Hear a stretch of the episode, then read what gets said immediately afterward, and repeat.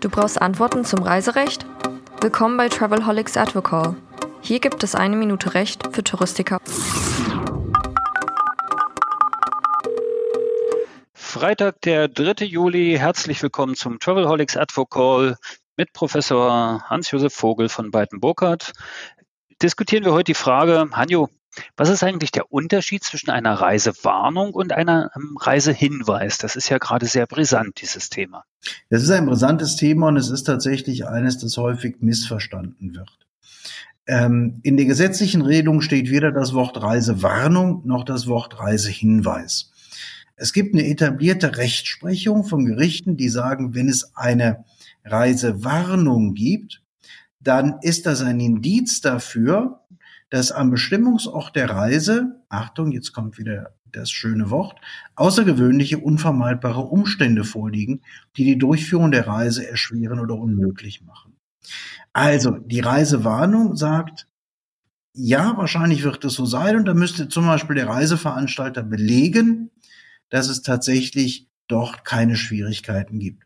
Der Reisehinweis hat eine solche Indizwirkung nicht. Reisehinweise gibt es viele, die reichen von Bitte tragen Sie langärmliche Hemden bis zu begeben Sie sich nicht in größere Menschengruppen.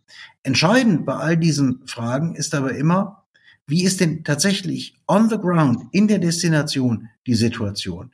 Ist die Situation so, dass die Reise nicht durchgeführt werden kann, dass die Reise nicht erbracht werden kann? Simples Beispiel, 14 Tage Quarantäne bei Ankunft und zwar egal wo, die führen dazu, dass die Reise nicht durchgeführt werden kann, weil ich fahre ja nicht in Urlaub als Kunde, um 14 Tage zum Beispiel im Hotel zu bleiben.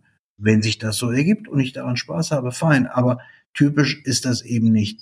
Und darum ist die Reisewarnung, wie gesagt, ein Indiz dafür, dass man kostenfrei stornieren kann. Aber entscheidend ist das, was vor Ort tatsächlich in diesem Moment gerade passiert. Das, was man immer wieder liest, eine Warnung oder ein Hinweis, ist kein Reiseverbot. Das heißt, letztendlich entscheidet jeder selbst und nur wenn es gar nicht geht, dann äh, gibt es halt auch wirklich das Verbot und dann ist man auf rechtlich sicherer Seite. Korrekt. Und ähm, der andere Punkt ist natürlich, ist es kein Verbot. Aber wir haben es ja festgestellt, natürlich wird jeder Reiseveranstalter sich ganz genau überlegen, schicke ich Kunden an eine Destination, wo ich sie möglicherweise nur mit ganz hohen Kosten herausbekomme. Denn der Reise Veranstalter ist für den Rücktransport der Kunden verantwortlich. Und wir kennen die Beträge, die manche Reiseveranstalter bezahlen mussten, um Kunden aus Destinationen abzuholen.